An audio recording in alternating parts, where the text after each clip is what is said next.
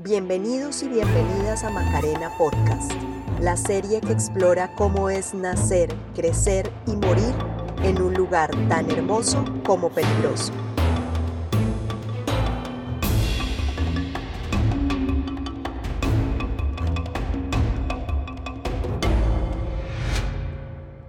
Este es un capítulo extra y muy especial que produjimos junto a la Coalición Internacional de Sitios de Conciencia hace parte de su serie Gente como Uno y además responde varias preguntas que nos llegaron de ustedes, nuestra audiencia, después de que escucharon los 10 capítulos de Macarena Podcast. Para quienes no la han escuchado o quieren saber más sobre esta historia, les invitamos a visitar nuestra página web macarenapodcast.com. Gracias por escuchar.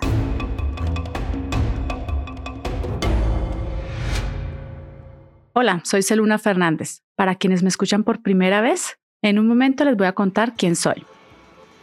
Por ahora quiero invitarles a Canadá.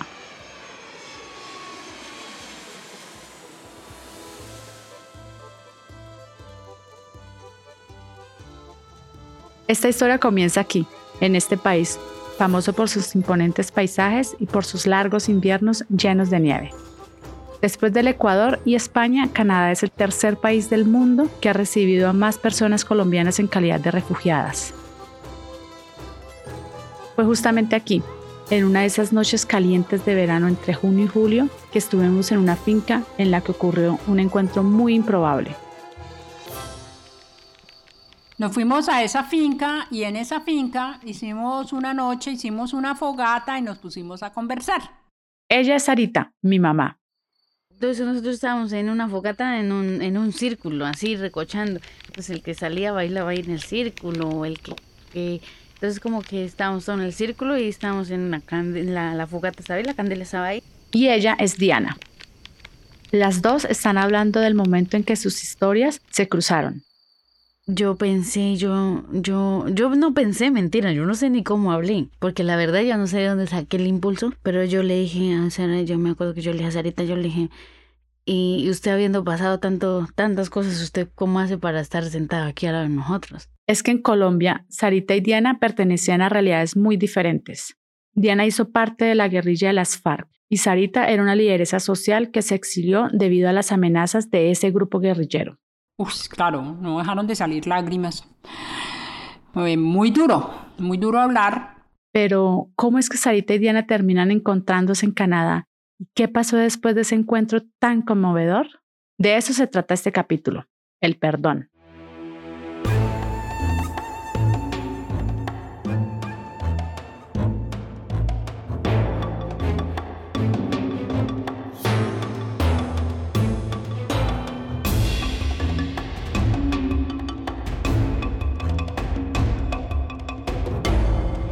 Para empezar, les quiero presentar a una persona que es clave para entender toda esta historia de encuentros.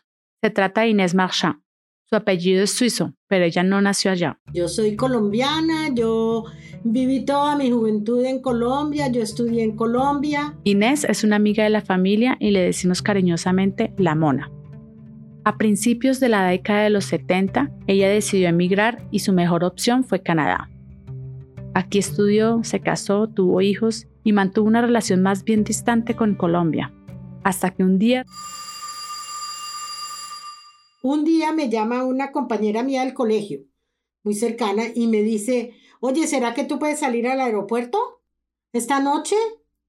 Y entonces, pues yo le digo, pues sí, ¿y, ¿y, para qué? ¿Quién viene de tu familia? Me dice, no, no, es que llega una familia de refugiados con cinco hijos. Esa familia era la mía.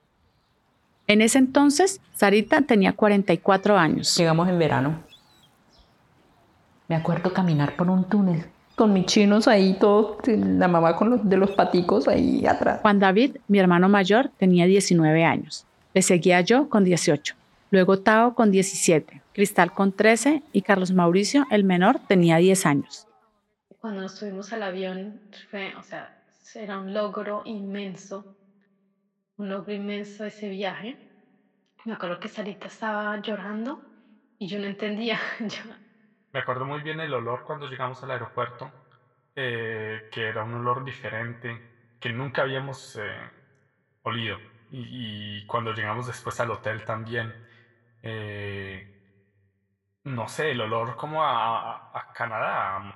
Cristal y Carlos Mauricio se acuerdan muy bien de ese día porque nuestra familia duró más de dos años huyendo. Nosotros vivíamos en La Macarena, en el Meta. Allá, Sarita era profesora, activista y llegó a ser la directora de Asojuntas, la Asociación de Juntas de Acción Comunal del municipio. Pero en ese entonces, La Macarena era un territorio controlado por las FARC. Y ese grupo armado veía a Sarita como una enemiga. La tenían en una lista negra. Luego de que fracasara el proceso de paz que inició el expresidente Andrés Pastrana, a ella y a otros líderes del municipio, las FARC los buscó para asesinarlos.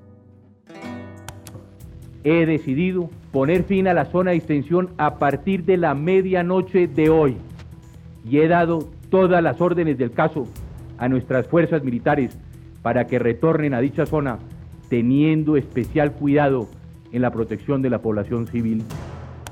En medio del caos, tras el fin del despeje militar que se había pactado, Sarita recibió un ultimátum. Y viene una señora y me dice, profe, escóndase porque esos tipos que vienen allá vienen buscándola.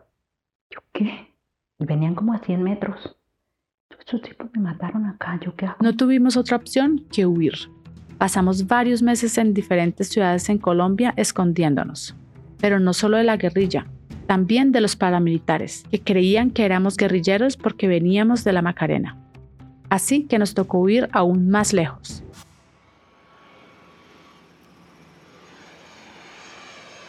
y el 7 de agosto de 2003, el día que la mona recibió esa llamada, todo volvió a empezar para mi familia. Ese fue, como dicen por ahí, el primer día del resto de nuestras vidas. La mona nos dio la bienvenida a este nuevo país. Y recuerdo que antes de salir a nuestro destino final nos hizo un regalo. Una tarjeta de teléfono porque ellos no tenían dirección, ni teléfono, ni nada al pueblo donde se iban. Eh, iban. Entonces, para no perderlos, le dije, mire, con esta tarjeta ustedes me pueden llamar. Ella se convirtió en nuestro ángel guardián. Nos visitó algunas veces en el pueblo donde nos instalamos, aunque tenía que hacer un viaje como de ocho horas para vernos. Siempre que la necesitábamos, ella estuvo ahí para apoyarnos. Me acuerdo que empezaron los cursos de francés y entonces Sarita me llamó llorando. Me dice, mire, Mona, lo que pasa es que como le parece que nos ponen clases de francés y la señora no habla una palabra de español, usted me tiene que mandar unos libros que tengan los dos idiomas para que yo pueda consultar. Aunque le tomó casi tres años, Sarita logró comunicarse en francés, amar esa lengua y tener un trabajo estable. Pero ella nunca volvió a ser esa lideresa influyente que conocimos en la Macarena. Y cuando le preguntaban por qué habíamos salido de Colombia, Solo respondía que mi familia había tomado la decisión. Nunca contaba toda la historia. Uno no sabía a quién le contaba su historia. Era el miedo. Todavía el miedo estaba ahí. Entonces, por eso, eh, consciente o inconscientemente, uno tomaba esa decisión, yo esto no lo cuento a nadie, ¿no? De ese pasado tampoco hablábamos entre nosotros. Así pasaron varios años, hasta que la mona le contó sobre una experiencia muy especial que había vivido. Yo recibí una llamada de la embajada donde me pidieron que acompañara a una niña que había sido, em, eh, había estado reclutada por las FARC. Entonces yo lo organicé para llevarlas a colegios para que niños de su misma edad oyeran esta historia. Conocer a esos jóvenes tuvo mucho impacto en la mona. A mí este encuentro y los demás me cambiaron la vida. Mi manera de ver, mi manera de pensar, la perspectiva que yo tenía sobre lo que era no solamente la realidad del país, sino la realidad de, la, de las personas que estaban afectadas por eso. Eso la motivó a comenzar un proyecto con ellos. Resolvimos eh, invitar un grupo de jóvenes, pues eh, eran dos jóvenes por verano, para que eh, estuvieran acá en su periodo de reintegración. Estaban en el programa del ICBF. El ICBF es el Instituto Colombiano de Bienestar Familiar y para ese entonces acogía a los menores de edad que se habían desvinculado de los grupos armados. les proveía protección, salud, educación y un apoyo financiero para prepararlos para su integración en la vida después de la guerra. La idea de la mona era que estos adolescentes hicieran una pasantía laboral en Canadá y acumularan experiencia que les pudiera servir en su integración. Y entonces vinieron acá y pues, yo me los llevé a mi casa al principio y empezamos a oír su historia. Al escuchar estas historias, la mona pensó en Sarita y se le ocurrió invitarla al proyecto. Y le pregunté que si ella podría reunirse con ellos el segundo año. Y Sarita al principio me dijo que no. A mí me dio muy duro eso. ¿Por qué? Porque dije, ¿cómo así que esta gente les van a dar dinero? Les van a dar ese dinero sin haber hecho, es decir, todo el daño que han hecho y la gente que yo conozco, que sé que está en el campo, que se negaron a ir a la, a la guerra, que muchos prefirieron, mejor dicho, morir antes que irse a la guerra, y esa gente está prácticamente sufriendo hambre y a ellos el Estado no los reconoce, a ellos como campesinos no hay nada, no hay ningún programa, no hay nada. Entonces, ¿vale ser mejor guerrillero que ser un, un campesino honesto? Mientras Sarita se debatía entre participar o no, Diana llegó a esta historia. Soy eh, nativa del de, resguardo indígena de y me dedico a la agricultura y a la comercialización de, de ganado para engorde y repuestos para motos. Por seguridad no vamos a dar muchos detalles sobre su identidad. Lo cierto es que Diana pertenece a uno de los 115 pueblos indígenas que existen en Colombia.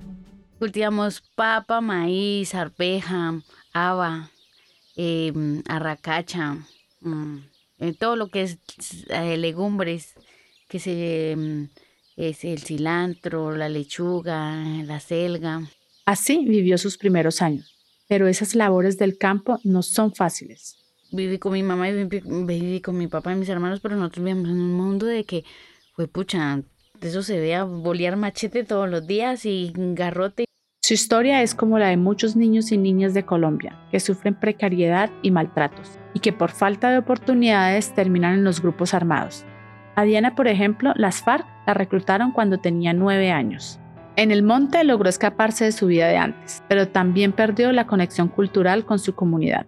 Yo perdí la identidad, digamos, de, de decir que a mí me gusta tomar el yagé o que a mí me guste ir a hacer la fiesta al sol y todas esas cosas yo no me identifico. La verdad no me lo identifico y no lo he podido como no he podido hacer que eso vuelva a, a mí. Cuando tenía 14 años, Diana ya se sentía parte de la guerrilla, pero no pudo seguir en ella. A mí me capturaron en, en un enfrentamiento que tuvimos, me, me capturaron y, pues ya entramos como en todo el proceso del ICBF entró a ser parte de los más de 5.500 niños y niñas que se habían desvinculado de los grupos armados para esa época.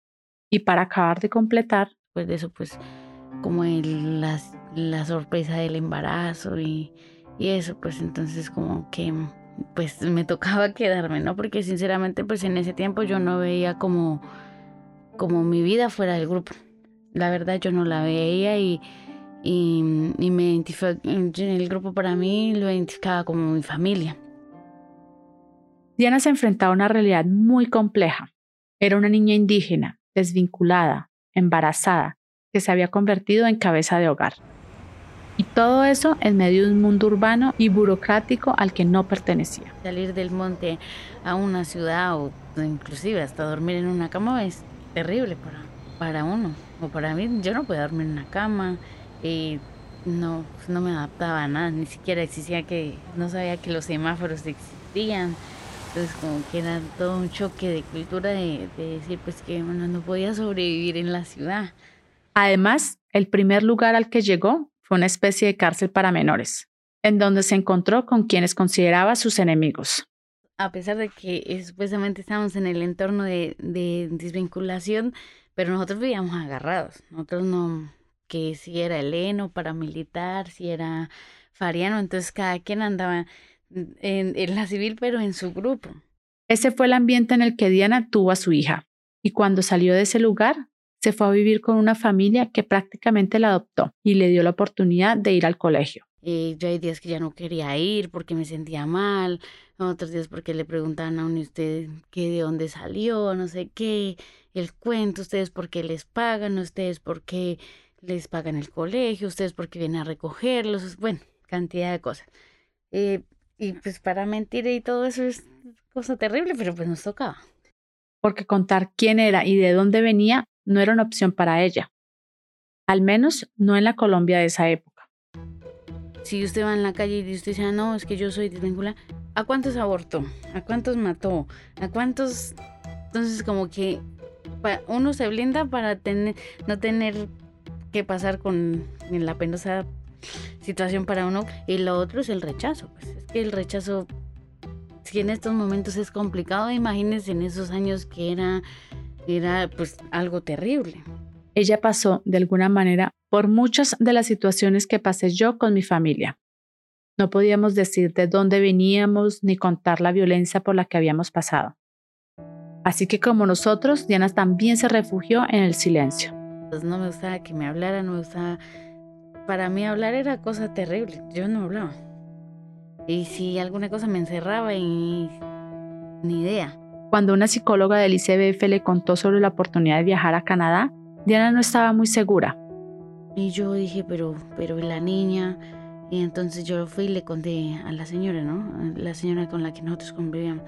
Y ella me dijo, no, váyase, esta es una oportunidad buena, usted va a conocer otra cultura, por allá nadie le va a decir nada, nadie le va a decir, nadie le va a mirar si esto, si no lo otro, váyase.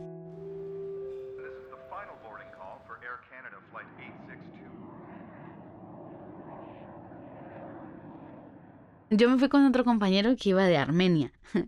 y pues nosotros más indiecitos para donde no podíamos porque no teníamos conocimiento de, de, de nada. Pues mm, y nos mandaron con una persona que no hablaba inglés.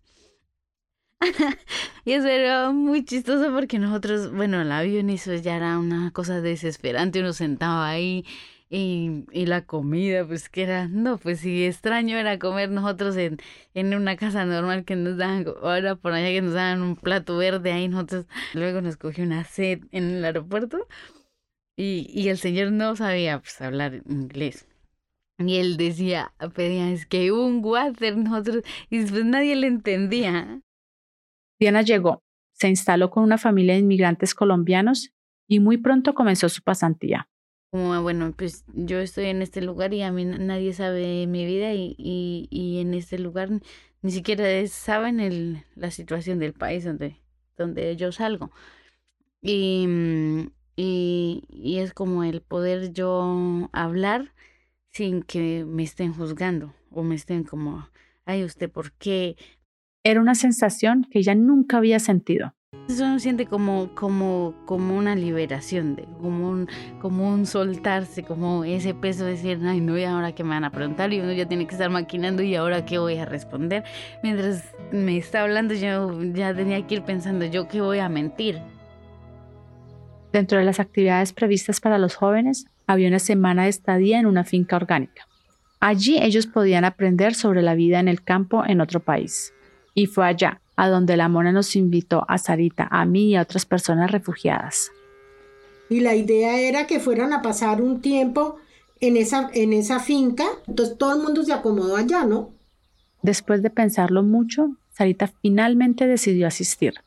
Entendió que la mona le estaba ofreciendo una oportunidad de salir de su silencio y de confrontar a estos jóvenes, que, según ella, estaban siendo premiados por participar en la guerra. Porque yo decía, yo tengo que hablar con ellos para decirles esta verdad. Yo no puedo quedarme aquí callada. Tengo que decirlo. Y voy a decírselo y voy a escucharlos a ver cuáles son sus razones y voy a conocer más. Quería escuchar y entender. Porque siempre he creído en el diálogo y siempre he creído que hay que escuchar al otro. Y fue así como finalmente Sarita y Diana se encontraron esa noche en la fogata. Ninguna conocía la historia de la otra. Estaban ahí simplemente compartiendo con todo el grupo. Y entonces Diana se sintió en confianza para hacerle una pregunta a Sarita. ¿Por qué está aquí? Entonces les conté así como a grandes rasgos por qué estaba aquí en Canadá. ¿Ves? Estamos aquí y pues acá fue donde nos salvamos. Sarita le contó que nuestro desplazamiento había comenzado por culpa de las FARC. Todavía teniendo la persona ahí al frente, que es aún más difícil que decir, no, como que uno va, va asumiendo como que las cosas no son tan chéveres como uno las piensa, ni como se las dicen porque pues uno tiene su, su doctrina y esto es así, nosotros somos así, nosotros luchamos por el pueblo y nosotros no hacemos más que, que eso. Y entonces ya escuchando esas situaciones, uno no, fatal. Yo hacía parte del grupo, pero desconocía muchas situaciones, como el desplazamiento, por ejemplo. Y se siente terrible. Yo no decía, santo cielo, como, porque no es que ni uno, ni dos, ni tres, son muchos hijos y que y pues toda la travesía que le había tocado pasar. No, no, no, no, yo hasta ahí me llegó el ánimo como que no, yo dije, Dios mío, aquí qué ir a pasar. Y en medio de tanto miedo, Diana le preguntó a Sarita cómo podía estar sentada junto a quienes habían sido los responsables de su desplazamiento. De corazón le dije, sí, yo, yo estoy acá porque quiero, no porque nadie me obligue, no, yo porque quiero estar aquí, porque quiero escucharlos. Y fue cuando le dije, mire, es que para mí en este momento ustedes están representando los niños que yo no pude sacar de la guerrilla. Sentí como de corazón decir, no, no es justo.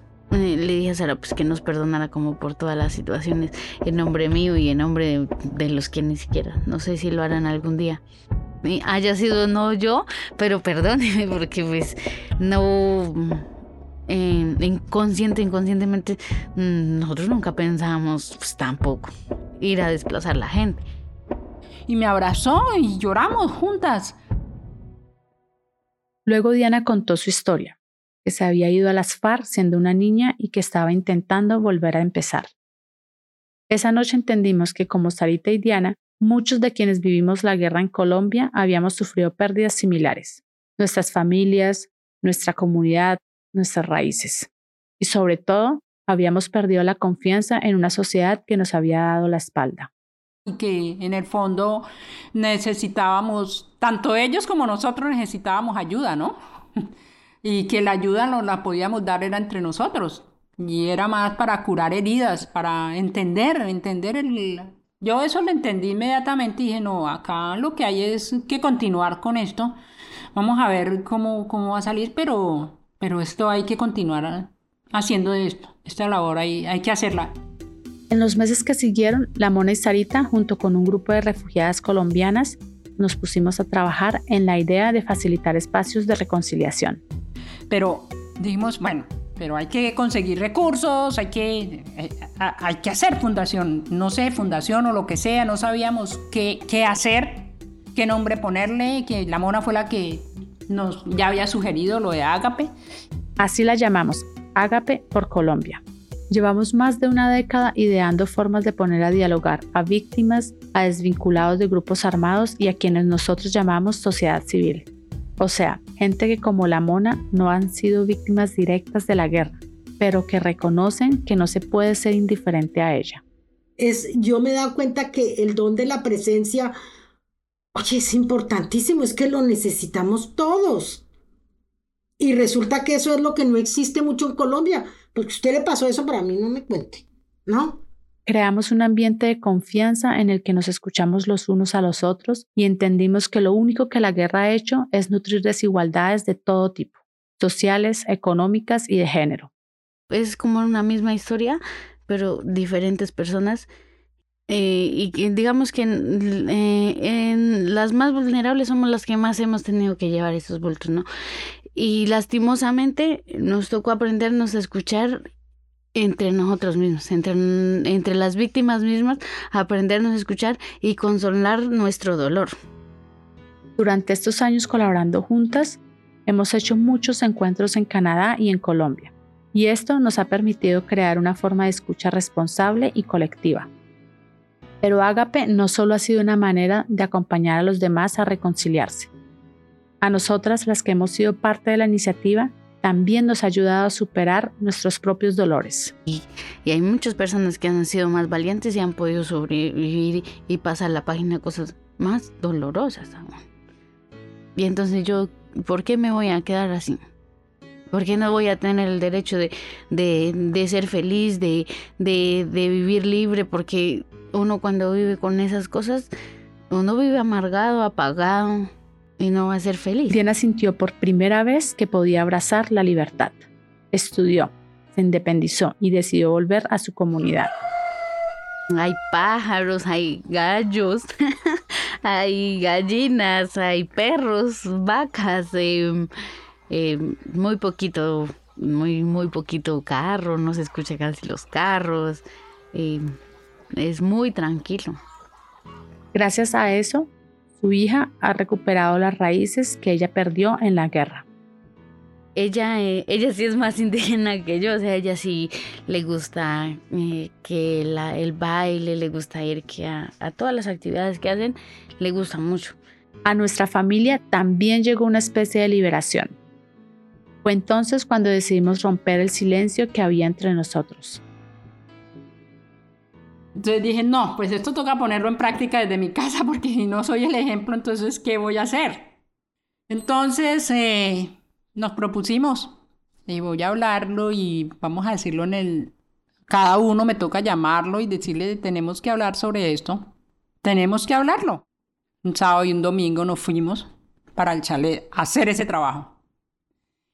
Y invitamos a la mona que nos sirviera ahí de, de intermediaria porque no sabíamos qué iba a pasar, ¿no? Nos tomó más de 10 años desde que llegamos a Canadá poder hacer ese encuentro y romper nuestros silencios. Para mí fue muy revelador el hecho de, de lo que pasó, porque lo que pasó es que cada uno empezó a hablar de su pedazo de realidad, que a veces era distinto o contradictorio de otro.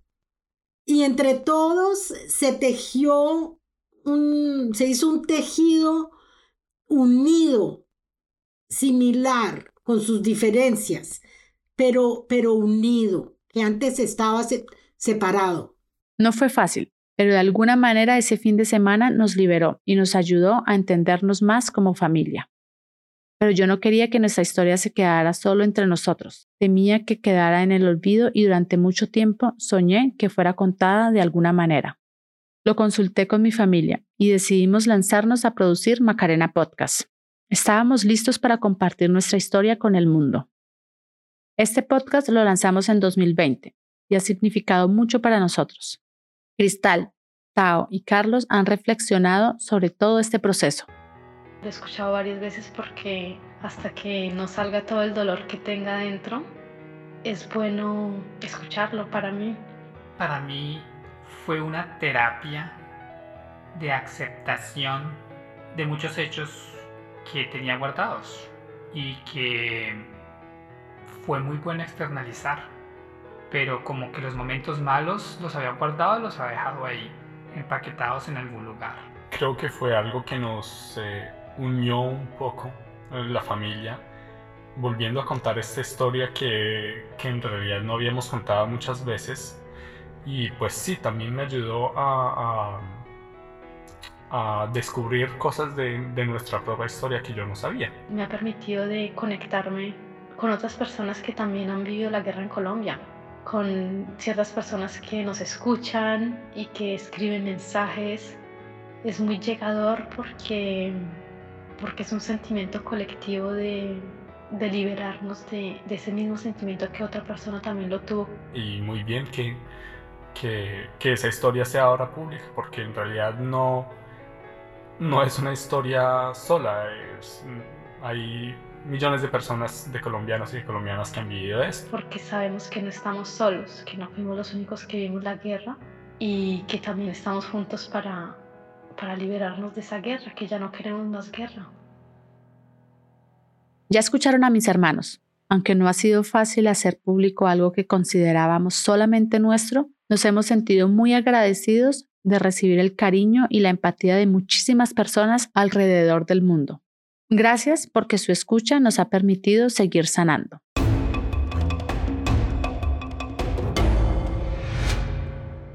La iniciativa de Ágape, que fue posible gracias a una alianza con el programa del ICBF y que le permitió a Diana y a otros siete niños y niñas desvinculadas visitar Canadá, duró cuatro años en total. Terminó cuando el gobierno de ese país decidió restringir la entrada de cualquier persona extranjera que hubiera participado en una guerra. Luego de eso, Ágape siguió haciendo encuentros en Colombia, donde cientos de excombatientes, soldados, policías, víctimas directas e indirectas se han encontrado, escuchado y reconciliado.